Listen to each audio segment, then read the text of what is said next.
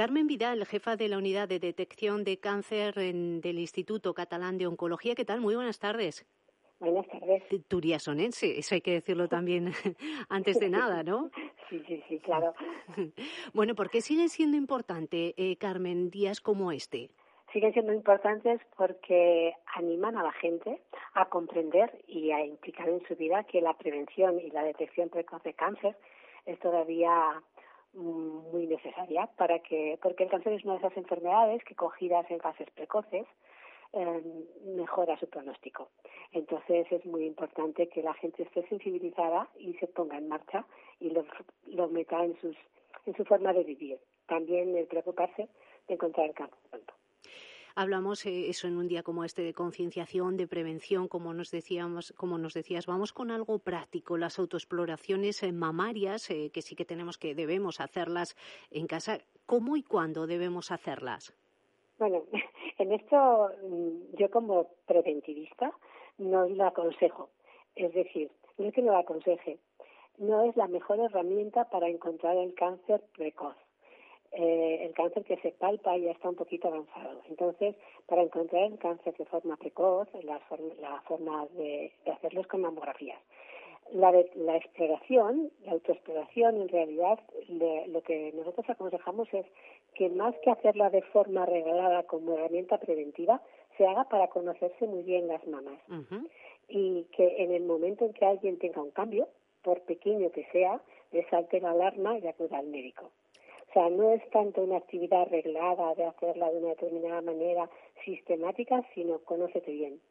Y ante, digamos, qué indicios eh, tenemos que, que, sospechar o que hacer saltar la alarma, porque hay que decir también que no todas las patologías de mama son, son malignas, ¿no? También hay de otro tipo. No, hay casi todos, la mayoría afortunadamente son, por ejemplo, nódulos benignos, adenomas, quistes, que no tienen más relevancia.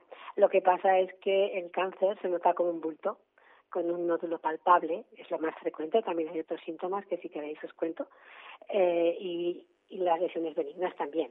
Entonces, a priori, con la palpación, solamente el palpar un nódulo obliga a ir al médico, aunque lo más probable es que luego sea una lesión benigna. Aunque con todo debemos ir al médico, sí o sí. Eso es, eso es. ¿Qué otros síntomas? sí. Eso es.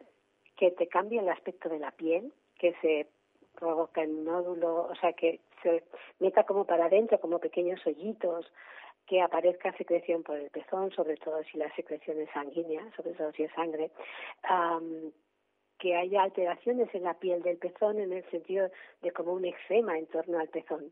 Eso son síntomas de cáncer. También el dolor, pero el dolor es menos frecuente. Aun con todo, eh, nos hablabas de la importancia de las mamografías, de los programas de cribado de cáncer, que además escuchábamos hace un momento eh, que se han retomado con normalidad aquí en Aragón. ¿Por qué es tan importante acudir a estas citas? Por eso precisamente, porque es la única forma de encontrar el cáncer cuando todavía no ha dado la cara cuando aún no se ha manifestado y la mujer es incapaz de notarlo. Pero se encuentran lesiones que son tan pequeñas que al retirarlas primero el tratamiento es muchísimo menos agresivo que el de un cáncer avanzado, las quimioterapias muchas veces, cirugías más radicales y, después porque reduce la mortalidad, eso se ha demostrado en un 20% en el caso de que se nos diagnostique un, cáncer, un tumor de mama, eh, tenemos que tener en cuenta también que los tratamientos han cambiado muchísimo en los últimos años, que hay que un poco que quitar ese estigma ¿no? que, que sigue habiendo de miedo sobre esta enfermedad. Muchísimo el 80% de las mujeres que se detectan precozmente, incluso más, se sobreviven a la enfermedad con un tratamiento bastante poco agresivo. O sea, bueno, todavía es agresivo, pero no, no tanto como era antes y el miedo que producía cuando yo empecé a trabajar como médico era tremendo.